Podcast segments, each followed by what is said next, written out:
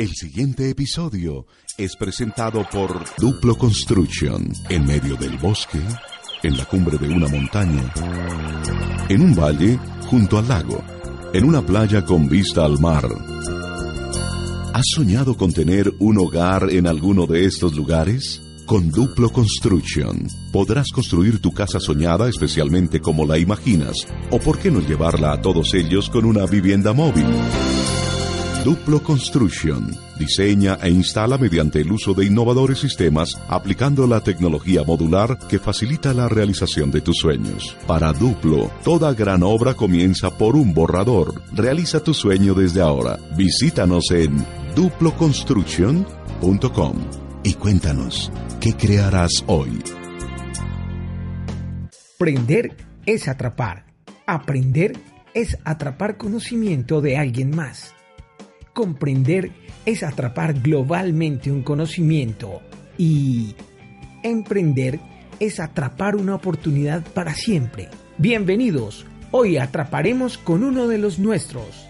En Escuchando Ando, hoy emprenderemos y aprenderemos con de uno de los grandes de Enrique Patiño. Muchas gracias de verdad por la invitación, lo he disfrutado mucho, además que una cosa que es entrañable es la capacidad de conversar y eso aquí en Escuchando Ando pues es una premisa y una prioridad. Escuchandoando.com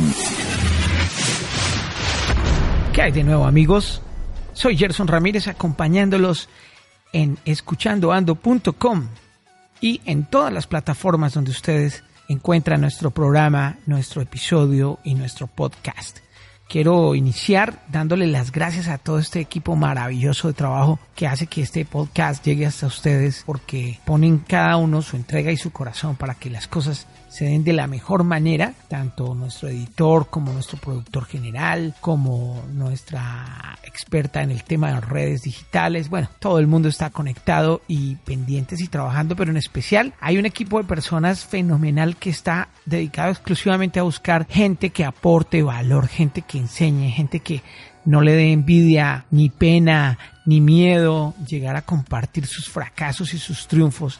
Y gracias a esas personas hemos venido formando una comunidad enorme en escuchandoando.com que nos enseña todos los días un poquito más y en la cual encontramos todo tipo de información para lo que queramos hacer en la vida y para lo que queramos potencializar qué es lo que debo hacer y qué es lo que no debo hacer y seguimos en esa misión. Y es que los problemas de la humanidad en gran parte surgen de la mala comunicación y en eso hay expertos en el tema de la comunicación y qué más expertos y qué más gente que fomente la buena comunicación que los escritores. Para todos los escritores nos quitamos el sombrero y los micrófonos siempre serán de ellos. Y hoy es de uno de los grandes, de Enrique Patiño, quien es un samario que vive en Bogotá pero viaja por todo el mundo y ha escrito unas novelas y unas crónicas bien interesantes. Y hoy lo traemos a nuestra mesa para que nos cuente y nos enseñe acerca de muchas cosas que tienen que ver con la comunicación, de sus libros, de sus novelas. Y qué tal si le damos la bienvenida a Enrique hablando un poco de lo afortunado que es por el lugar donde nació, uno de los lugares más lindos del mundo, Santa Marta, Colombia. Enrique, bienvenido. Muchas gracias, Gerson, a a todo el equipo de Escuchando Ando y además tienes razón, justamente lo pensaba esta mañana cuando tuve la posibilidad, en este momento estoy fuera, estoy viendo mm, el uh, mar desde un puerto cercano y un país cercano que es Panamá. Pensaba, sin comparar, pero bueno, mentiras, uno termina siempre comparando, pero decía, el mar de aquí no es tan bonito como el de Santa Marta. A veces ese poco de orgullo que uno guarda, pero, pero uno quiere no solo lo de la tierra, sino que hay ciertas cosas que son evidentes y, creo que el mar de allá es precioso. Muy bien, contémosle un poquito a la gente qué es lo que hace especial Santa Marta. Santa Marta yo creo que tiene mm, un gancho en el alma de las personas que suelen ir allá y es el poder de su naturaleza y el poder del mar. La gente se siente transformada cuando llega a la región. No diría lo mismo de, del estado en que se encuentra, de un poco el abandono en que lo tienen sometido durante generaciones políticas. Hay cosas que yo reclamo de, del factor humano que, que vive en Santa Marta, de las personas que han podido hacer su historia. Pero hay una conexión espiritual poderosísima que la gente cuando llega se sumerge en sus aguas, recorre el Parque Tayrona, respira su brisa, ve su naturaleza que es que oscila entre lo lo desértico y el verde intenso y las nieves perpetuas, siente que hay una transformación personal y se sienten renovadas es esa energía poderosa. Interesante arrancar por el tema espiritual. En términos, digamos, gráficos, a veces crecemos mucho en horizontal, en lo terrenal y poco en lo vertical, en lo espiritual. Y si llevamos esa metáfora al tema de Santa Marta, está la subida a la sierra, que es absolutamente maravillosa, que es renovadora y además que tiene esa connotación espiritual de la cual estás hablando. Enrique, hablemosle y compartámosle a nuestros oyentes cómo es esa aventura de ir a la sierra, la connotación que tienen los nativos de allí, eh, las enseñanzas que hay en estas personas tan especiales y que es como ir a otro planeta. Una de las primeras travesías que yo hice cuando estaba en el colegio fue ir de, un, de una playa que mucha gente tal vez conoce ya, que se llama Recifes, y uno se va caminando hasta el primer asentamiento indígena que existe, que es Pueblito de los Tairona. Cuando uno llega allí, empieza a darse cuenta de que nuestra creencia de que nosotros hemos avanzado y que somos muy civilizados y de que tenemos más cosas que cualquier otra cultura que haya existido previamente cerrada, simplemente porque no las conocimos. La cultura tairona, con todo lo que eso implica, los cancuamos, los kogi, los aruacos, han generado una manera de pensar o provienen, todos tienen la misma manera de pensar. Se consideran los guardianes de la tierra y nosotros apenas sus hermanos menores, como cuando uno tiene un hermano menor y entiende que debe enseñarle el camino. Y nosotros en realidad todavía estamos aprendiendo el camino y tocando con el tema espiritual en ese camino largo, en el ascenso que uno emprendería, digamos, desde la playa, que es preciosa, hasta una sierra en el cual uno puede ver todo el paisaje. Es lo mismo que un país, que un crecimiento espiritual, poniéndolo en los términos tuyos. Uno va ascendiendo y cuando asciende, todo es bueno, todo el camino maravilloso, la playa, los placeres del cuerpo, todo está bien, hay que vivirlo. Pero cuando uno asciende y es capaz de ver desde la plenitud, desde arriba, arriba todo el panorama, uno entiende que se ha perdido de mucho estando desde un solo punto de vista que es abajo. A eso se refiere el crecimiento espiritual comparado con lo de la Sierra Nevada que tú me planteabas. Qué bonito eso que estás diciendo y muy conmovedor. Y más interesante aún el ver cómo el ser humano, digamos a medida que evoluciona en, entre comillas, el pensamiento occidental, empieza a separarse un poco más de, de los animales y a verlos ellos allá y nosotros acá, e incluso entre las mismas, entre los mismos humanos, eh, por el color, por la idiosincrasia, etcétera. Y ellos, los indígenas de la Sierra Nevada, que se consideran hermanos mayores, sin embargo, no tienen el ego tan grande. A pesar de que ese es su título, no presentan un ego enorme como que ellos son muchísimo más que nosotros y nosotros, sino que nos ven de una manera que como si fuéramos su hermano menor al cual uno no humilla ni trata mal ni le hace sentir mal, sino que simplemente lo comprende y le tiene ciertos vicios como de compasión por el hecho de que tal vez no ha evolucionado lo suficiente, ¿no? Sí, lo que pasa es que somos díscolos, pero mira que hay una cosa que tú dices, Gerson, que me parece importantísima y es, tiene que ver justamente con, que todo está conectado. Generalmente vemos a los animales como algo más que está lejano de nosotros, a las plantas como, bueno, un adorno que uno pone, o sea, ahí pensando como términos utilitarios para nosotros, los animales también utilitarios, algo que máximo uno ve en, en una granja o en un zoológico, pero nos olvidamos de algo que también para un escritor es muy importante y es que todo está conectado. Y uno lo ve cuando uno arma una novela. Absolutamente todo está conectado. Todo tiene que estar hilado para que la gente pueda entender ese relato. Todo tiene que tener una conexión desde la primera letra hasta el último punto de la narración no hay posibilidad de que algo exista sin que esté eh, conectado a ese universo completo. Y así nos pasa a nosotros, lo que pasa es que lo olvidamos. Nos perdemos la mitad de la existencia si en la historia personal o en nuestro relato, el relato que estamos contando de nuestra propia vida, no conectamos todos los hilos, si simplemente nos dejamos llevar por las páginas, como cuando lo arrancan a uno y se van mojando y se van perdiendo, también se puede vivir una vida así como, como borroneada pero yo creo que la historia personal es igual a una novela.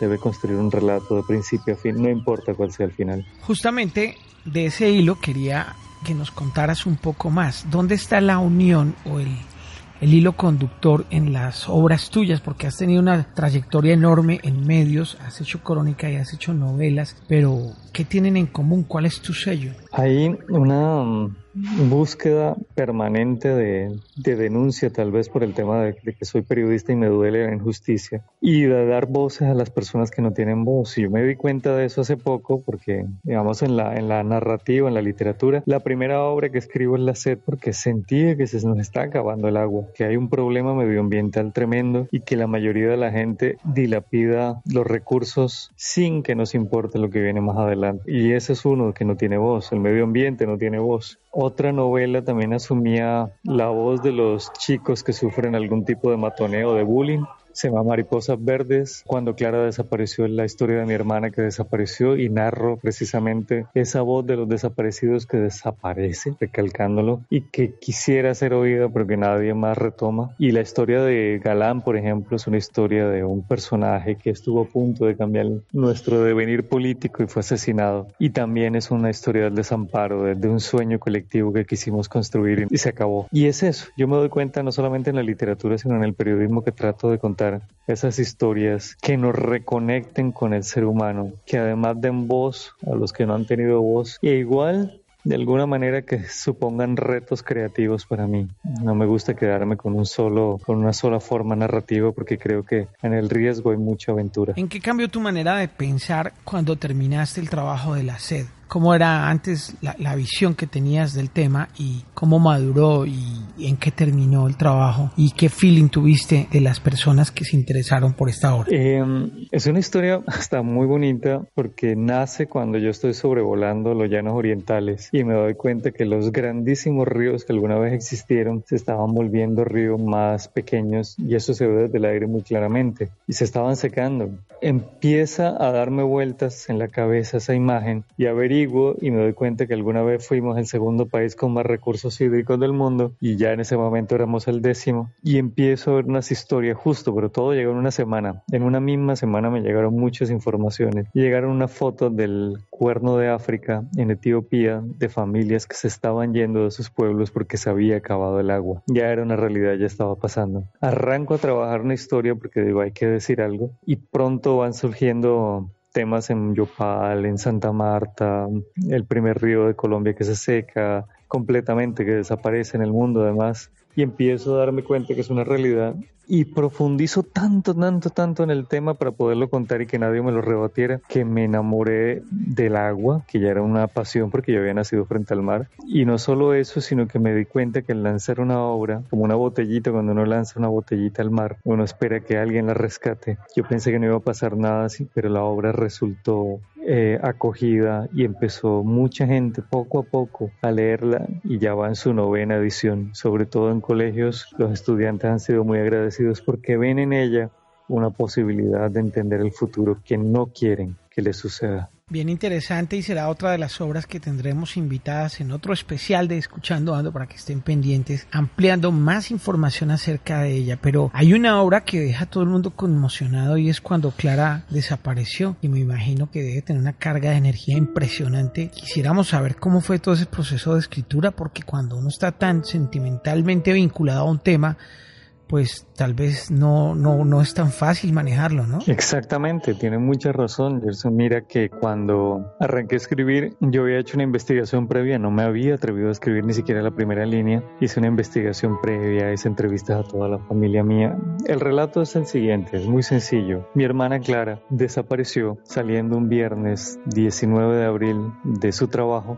y nunca más volvimos a saber de ella. Pronto como a los cuatro días una señora nos contó lo que él había alcanzado a ver que le habían subido a la fuerza a un carro. Y a partir de esos pequeños fragmentos fui reconstruyendo su historia y después fueron apareciendo más y más cosas en un caso como la mayoría de los de Colombia que terminan en el olvido, que se borran. Fui rastreando y rastreando hasta que encontré algunos de los posibles culpables, algunas de las posibles razones que había detrás de esa desaparición y posible asesinato. Pero cuando me senté a escribirlo, me di cuenta de algo muy fuerte, muy duro, y es que yo tenía tanto vínculo emocional con la historia que era difícil desligarme de ella. Yo necesitaba narrar un personaje de carne y hueso con todas sus contradicciones. Y cuando uno tiene a alguien que quiere, uno lo tiende a, pontificarlo, lo, lo, vuelve muy admirado. No, yo tenía que aterrizar a mi hermana en un ser de carne y hueso con todos sus errores y sus equivocaciones. Y eso era un proceso también doloroso para la familia. Así que como novelista tuve que hacerlo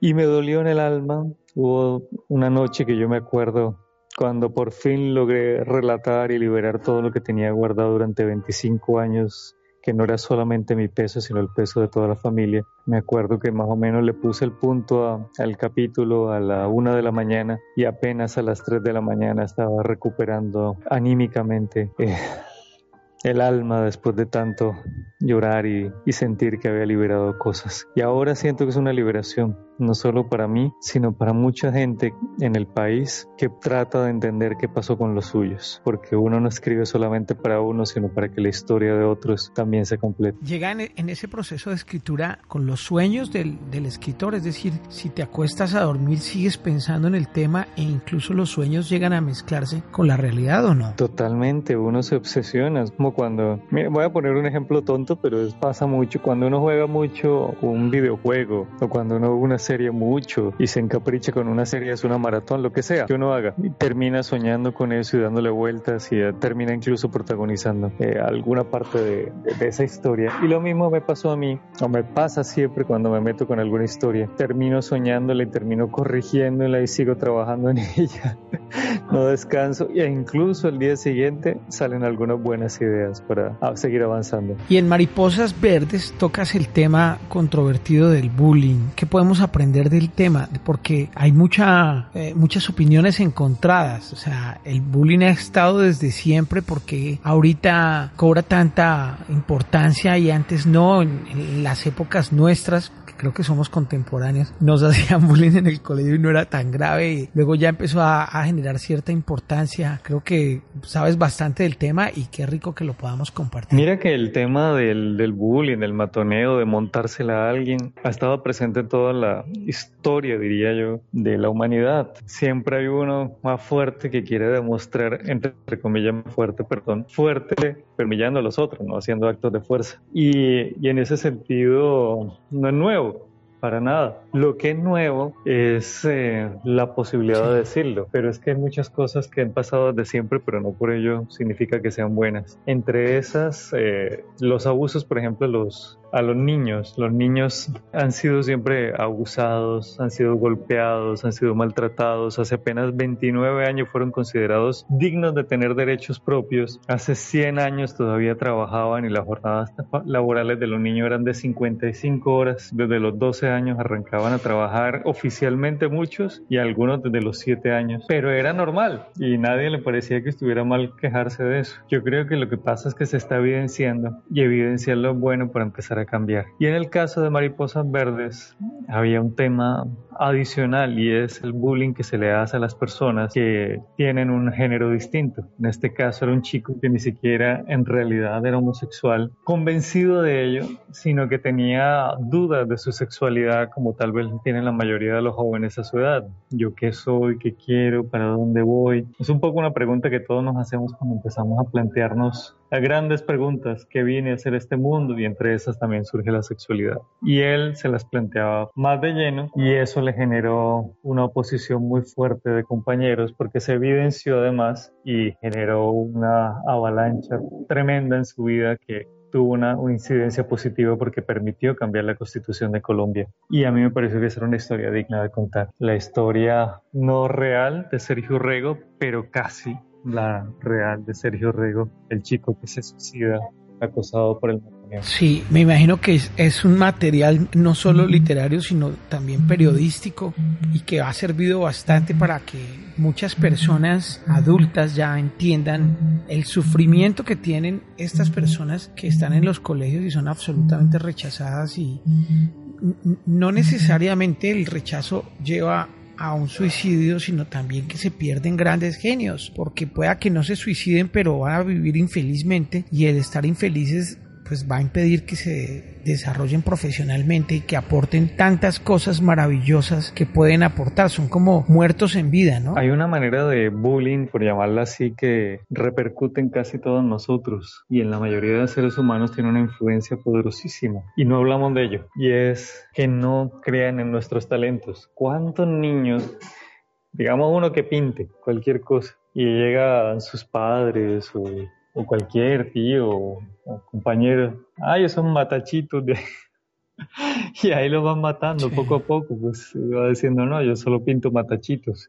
A lo que voy es que eh, el poder de la, de, la, en un momento dado, cuando nosotros todavía no hemos formado lo que queremos ser, ni tenemos la claridad de lo que somos, a algunos le llega a los 15, otros a los 50, otros nunca le llega, pero, pero cuando uno tiene la certeza de lo que a ella no le importa, pero mientras tanto, uno sí le importa lo que opinen los demás.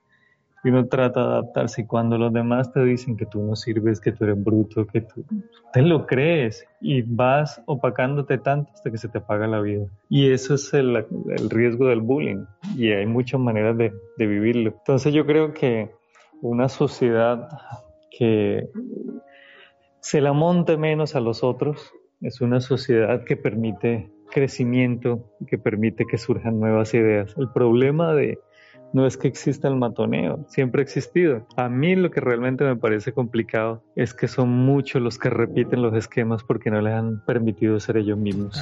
excelente ese aporte y muy real y sobre todo que invita a que la gente no, no piense tanto en que tiene que hacer las cosas bien por una sencilla razón quién es quién para decir que está bien y que está mal, o que es bueno, que es malo, ¿no? Eh, puedo hacer las cosas como otro piense que sea mal, pero finalmente no, no, no están mal, o sea, se trata de hacerlas diferentes y de, de escuchar el corazón también, ¿no? Exactamente. Me gusta la reflexión además porque, porque esto se ha convertido en una especie de, o en un diálogo que va de la literatura a las observaciones cotidianas y yo creo que de eso se trata. Uno cuando hace cualquier lectura, cuando hace Incluso cuando ve las noticias, que puede ser lo más repetitivo porque las noticias se repiten. Yo he encontrado algunas de, cuando he escrito libros históricos, he encontrado noticias que podrían ser perfectamente las de hoy. Me doy cuenta que todo se repite, que hay más muertos o menos muertos, pero más o menos lo mismo. Y a lo que voy es que si uno no aprovecha cuando lee, cuando se mete en un libro, cuando ve una película, cuando ve televisión, para reflexionar sobre lo que está experimentando, viendo, se le pasa. Son momentos para reconectarse con uno mismo. Y ese es el poder del arte. El arte te reconecta. No es simplemente como un entretenimiento, que también lo es, sino que reconecta con el poder de las historias a través de otros.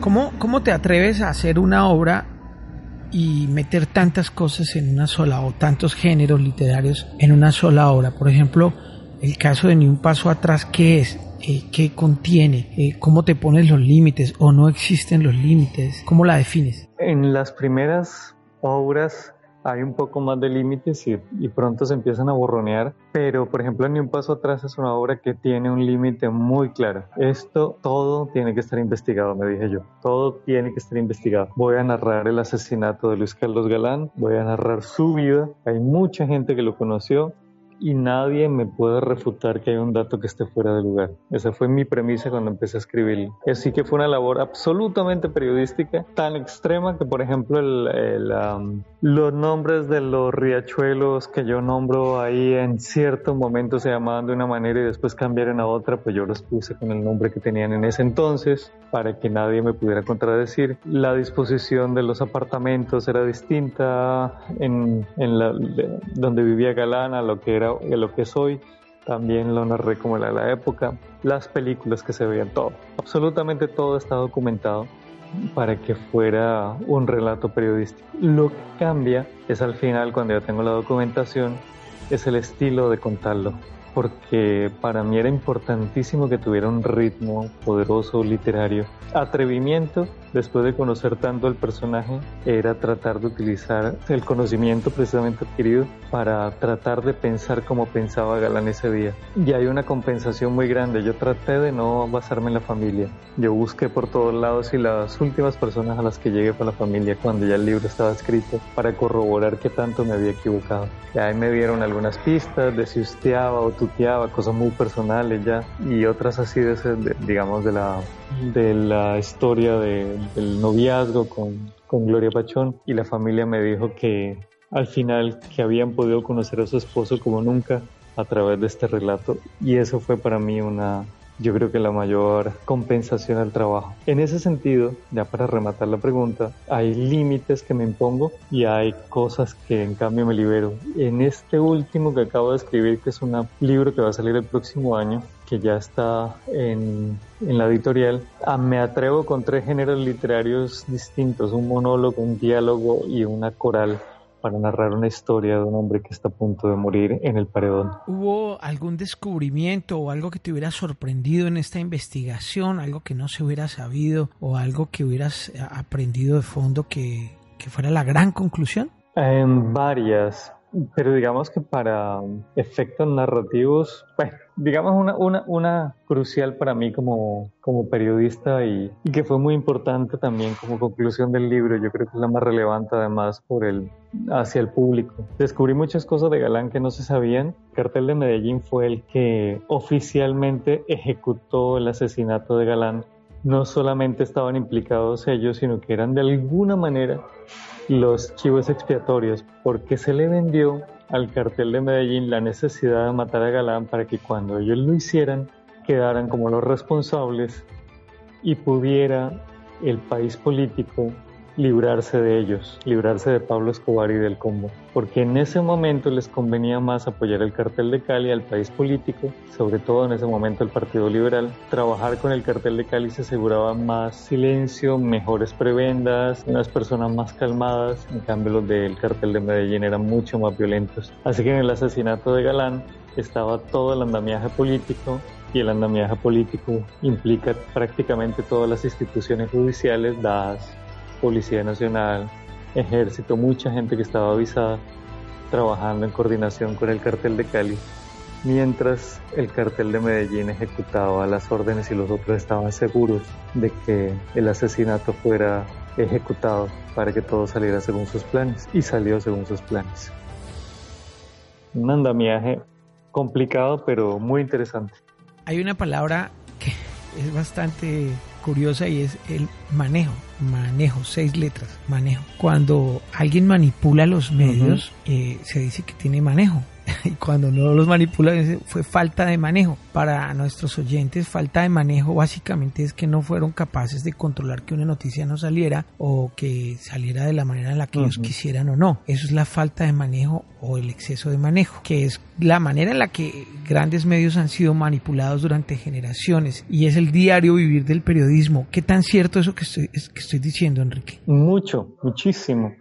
Una de las cosas que más me aterra a mí de mi oficio y sobre todo ahora que se ha pauperizado, pues porque la gente está migrando a otras plataformas, los en las salas de redacción se han achicado y, y, y, es un poco más difícil ejercer el oficio, eh, me doy cuenta de que la mayoría de información que llega es la información oficial y los periodistas tomamos la información oficial y la publicamos porque es oficial, pero es una información que viene muy filtrada solo a conveniencia del que la está mandando y publicarla es básicamente hacerles el favor. Yo sé que es una fuente de información muy grande en muchos casos y uno no puede ignorar lo que diga presidencia por decir algo, poner solo uno, pero al mismo tiempo uno sabe que ellos están contando la verdad desde un punto de vista que les conviene. Y si nos quedamos ahí, estamos ignorando el resto de la historia. El problema es que nos quedamos ahí. Y esa es la historia que hemos venido contando últimamente y por eso es importante darle voz a los que no tienen voz. Pero sí, ese es el manejo de la información. La manejan de manera tal que lo que salga es lo que ellos quieren que salga. Una mentira dicha muchas veces termina siendo una verdad, ¿no? Absolutamente. Y en eso estamos inmersos desde hace mucho tiempo. Tanto que hay cosas que el colombiano las dice en su día a día que piensa que son ciertas de tanto decirlas. Son mentiras que nos hemos vendido a nosotros mismos. El vivo vive del bobo, viva el vivo. este, esta cultura del vivo que en realidad nos hace daño porque nos tiene fregados, pero ya está validada como si fuera positivo. Es una mentira que se volvió positiva de tanto decirlo. Voy a hacerte una pregunta que he sido incapaz de responder. Si llegara un extranjero a Colombia y te dijera, Enrique, recomiéndame un medio de comunicación que tenga prestigio y en el cual me pueda enterar de las noticias a diario con toda confianza, con análisis y profundidad y que sea a diario, ¿le recomendarías alguno? ¿Cuál? Muy difícil, pero yo me inclinaría dos posibilidades para mí. Es difícil la respuesta, pero digamos no, no, no. Me iría por, eh, puedo decir el nombre del medio, ¿cierto? Sí. Sí, claro. RCN Radio, porque Yolanda Ruiz. Muy buenos días, bienvenidos a RCN. Yolanda Ruiz, directora de noticias de RCN La Radio, hace periodismo con rigor y respeto. Muy importante. Que Yolanda Ruiz le da un tono de contexto muy profundo y porque ella balancea la información bastante bien por ella básicamente porque lo hace muy bien muy bien. Es como el ángel guardián que todavía le queda al periodismo. Y como medio escrito con mis observaciones pero lo que hace muchas veces el espectador es como lo mejor que he visto en el panorama. Pero está muy difícil. Esa es una pregunta muy difícil en la mayoría de los casos eh, diría paso. y a nivel de comunicación digital, páginas web, eh, medios periodísticos, ¿cuáles son tus inputs? ¿Cómo logras obtener información? ¿Cómo estás aprendiendo? ¿Cómo te estás formando, cómo continúas en ese camino y que nos puedas recomendar, que digas, mire, a través de esta página, a través de este blog, de este personaje, me estoy nutriendo bastante intelectualmente y se los recomiendo. Estoy haciendo una cosa que, que no solía hacer y en estos dos últimos años me he dedicado a leer mucho la prensa española porque um, hay unas historias que están narrando muy bien. Hay historias que narran muy bien, hay unas que no, digamos que como contexto político no me gusta tanto, pero cuando narran historias del mundo me parece que lo hacen muy bien. Sobre todo el periódico El País, hay uno que se llama Jot Down, que es un medio, cuenta historias distintas, casi que crónicas largas, como si no existieran los tiempos de Internet. Hay algunos medios digitales en América Latina que están haciendo fact-checking o, o revisión de datos muy bien y hay algunos que le dedican el tiempo largo para contar historias muy bien contadas como De Sao Paulo, de Brasil, y todavía algunas notas que publican en eh, la revista Eña en Argentina, por ejemplo. Son algunos de los referentes que yo sigo utilizando, pero sobre todo me gusta el desenfado con el que están narrando la prensa española algunas historias. Creo que nosotros lo teníamos muy claro y lo estamos perdiendo últimamente se nos están volviendo muy acartonadas nuestras historias. No sé si porque nuestra realidad es demasiado fuerte y apenas alcanzamos a reaccionar y no a contar. Es impresionante como con los escritores que hablo coinciden en lo mismo. Eh, el problema de leer El País de España es que luego uno va a leer cualquier cosa de Colombia y de verdad, con, con, toda la pena lo digo, muy mediocre, pero muy mediocre la manera en la que escriben. Y no lo digo yo, lo dicen todas las personas que han hecho ese ejercicio, no solo a nivel de noticias, sino por ejemplo eh, cronistas deportivos, o sea, mm, vean una etapa narrada por El País escrita, pues un escrito de cualquier eh, eh, corredor, cualquier ciclista en el Tour de Francia y vean la misma nota en cualquier periódico de Colombia y la diferencia es impresionante. O sea, la manera en la que le hacen volar a uno la imaginación estos españoles es de locos y hay mucho que aprenderles y mucho que respetar allí, ¿no? Y ahí me doy cuenta de una gran diferencia que hay entre el periodismo eh, que se está escribiendo allá y el periodismo que nosotros hemos utilizado, hemos aprendido a narrar en los últimos años. Nosotros salimos de la escuela periodística con una formación básica generalizada y que nos parece que es lo más importante, pero en realidad lo más importante no es eso, lo más importante es enganchar al lector Necesitamos que le guste el lector porque si no, no lo leen. Se acabó.